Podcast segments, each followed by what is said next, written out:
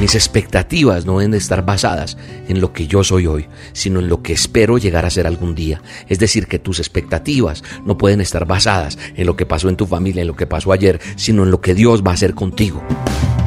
La dosis diaria con William Arana. Para que juntos comencemos a vivir. Cuando tú limitas tu vida a las experiencias pasadas, te estás engañando. Sí, a ti mismo o a ti misma. Porque no desarrollamos ese potencial y, evitamos que lleguen esas, esas posibilidades de éxito, por llamarlo de alguna manera. Hay una historia que te quiero contar acerca de un muchacho que un día estaba pescando y un anciano también estaba pescando cerca de él y el niño estaba teniendo, o este muchacho estaba teniendo bastante éxito pescando, trabajaba en eso y sacaba y sacaba pescados, pero lo llamativo no era la cantidad de pescados que sacaba, sino lo que hacía una vez los pescaba. El muchacho tomaba cada pescado en su mano, lo medía, y si el pescado era más largo que su mano, volvía a lanzarlo al agua, lo devolvía, solo se quedaba con los pequeños. La curiosidad motiva al anciano a acercársele al joven y a decirle, hey, pero a ver, ¿por qué muchacho tú estás mm, quedándote solo con los peces pequeños y estás tirando los grandes al agua? Y el joven contesta, mm, Señor, no puedo quedarme con los grandes, tengo una fuente que mide solamente 20 centímetros.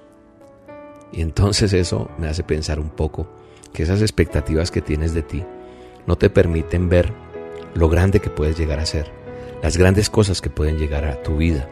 Porque yo creo que muchas personas se han achicado porque se limitan a esa fuente de 20 centímetros. No piensan en más grande, no ven más, no actúan para más. No, no esperan más. No, eso yo creo que así nomás, de a poquito, mendiguemos, eh, no estrenemos, eh, no se puede, eh, yo no creo que llegue hasta allá, no creo que se abra esa oportunidad, yo no creo que llegue eso para mí. Y en lugar de expandir, de ensanchar, del correr el sitio de mi tienda, de, de ampliar las estacas de mi tienda, en lugar de expandir mis horizontes o aumentando esas expectativas, reducimos ese potencial y achicamos toda esperanza. Muchas personas fracasan cuando se dan cuenta que sus expectativas limitan esa altura de sus futuras posibilidades. Es imposible lograr el éxito si nosotros no lo esperamos, si no nos preparamos para recibirlo. Porque muchas personas no están recibiendo en su vida milagros. ¿Por qué? Porque eso no es para mí.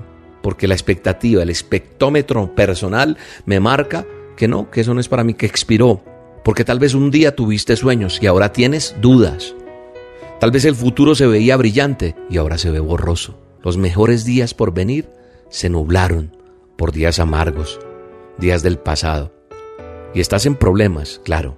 Si esto es lo que te está sucediendo, hoy te vengo a decir en el nombre de Jesús en esta dosis, revitalice su expectómetro, adopte los principios que Dios quiere. Por ejemplo, su vida debe estar influenciada por sus expectativas, no por su experiencia. Ah, no, es que a mí me tocó así. Y la gente te cuenta la experiencia que tuvo y así es y eso no se puede romper la regla. pues lo que yo conozco es que Dios rompe toda regla, todo formato, toda expectativa y es mucho más amplia. Nuestra vida debe ser influenciada por nuestras expectativas, no por los ejemplos de los demás. Ah, como al otro le fue mal, a mí también. No, todos tenemos a alguien que admiramos, claro. Por momentos es esa tentación de tratar de imitarlo. Ese que me, me, agrada, a ese que yo pienso que es bueno. Por eso siento que es importante para nuestro país producir héroes que vivan por los principios cristianos. ¿Dónde se han ido todos esos héroes buenos? Tal vez el peligro de moldear nuestra vida imitando a otros es que con demasiada frecuencia olvidamos que ellos son humanos. Entonces, su vida debe estar influenciada por sus expectativas, no por optimismo. ¿Sabe que los estados de ánimo son engañosos? Las personas a veces reciben una dosis y se sienten felices, dicen, uy, esa dosis me habló, ahora sí, y en una hora están fundidos, pinchados, se les olvidó, les llega una mala noticia o se enfrentan a un reto y hasta ahí son, Dios me habló, ahora sí, y al otro día ya no se quieren ni levantar. Entonces, por momentos durante un estado de gozo y de felicidad, hay decisiones que se hacen que no son del mejor interés de la persona, pero son emocionales. Las decisiones deberían ser hechas en base a la evidencia y ser razonables, no durante momentos donde la marea emocional está alta. Entonces emocionalmente estoy bueno. Por eso es que tú no tienes que tomar decisiones frente a momentos emotivos, porque puedes fracasar. Mis expectativas no deben de estar basadas en lo que yo soy hoy, sino en lo que espero llegar a ser algún día. Es decir, que tus expectativas no pueden estar basadas en lo que pasó en tu familia, en lo que pasó ayer, sino en lo que Dios va a hacer contigo. Ahí es donde va a suceder un milagro. ¿Sabe cuál es la llave que abre la puerta a muchos milagros?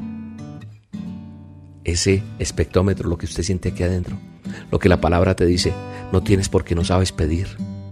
Dice la palabra de Dios en Santiago 4, verso 2 en adelante, dice el manual de instrucciones, dice, son tan envidiosos que quisieran tenerlo todo. Y cuando no lo pueden conseguir, son capaces hasta de pelear, matar y promover la guerra.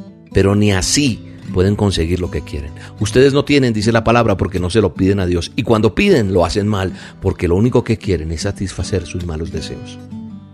Tenemos que aprender a mover esa mano de Dios que viene para nosotros. La mayoría del tiempo usted no pide porque no tiene expectativas, porque usted no sabe qué pedir sus peticiones van a aumentar con mucho coraje, con mucha vitalidad, en la medida de que sus expectativas aumenten. En otras palabras, lo que te quiero decir es que usted tiene que revitalizarse en oración. Su espectómetro debe ser aún más grande, marcar esa aguja lo máximo y esperar ganar, no perder, en el nombre poderoso de Jesús. Ensancha el sitio de tu tienda, ensancha esa mente que tienes, no te apoques, no seas apocado, no seas apocada en el nombre de Jesús. Ay, es que yo necesito pagar esta deuda y solo vives pendiente del arriendo y solo vives pendiente de la deuda, pero no de las cosas más grandes que Dios tiene para ti. Aprende a gozarte en el Señor. En el nombre poderoso de Jesús lo declaro para tu vida. Gózate en Él. Aprende a pedirle, aprende, a hablarle a Dios, aprende a buscarle. Es el momento de decir, Señor, enséñame a hablarte. No con religiosidad, sino con mi relación contigo sincera. Aquí estoy para hablarte, para decirte, ayúdame en el nombre de Jesús. Te mando un abrazo y te bendigo en este día. Cristo prometió en su palabra darte todas las cosas. Si crees verás su gloria, declárate en victoria.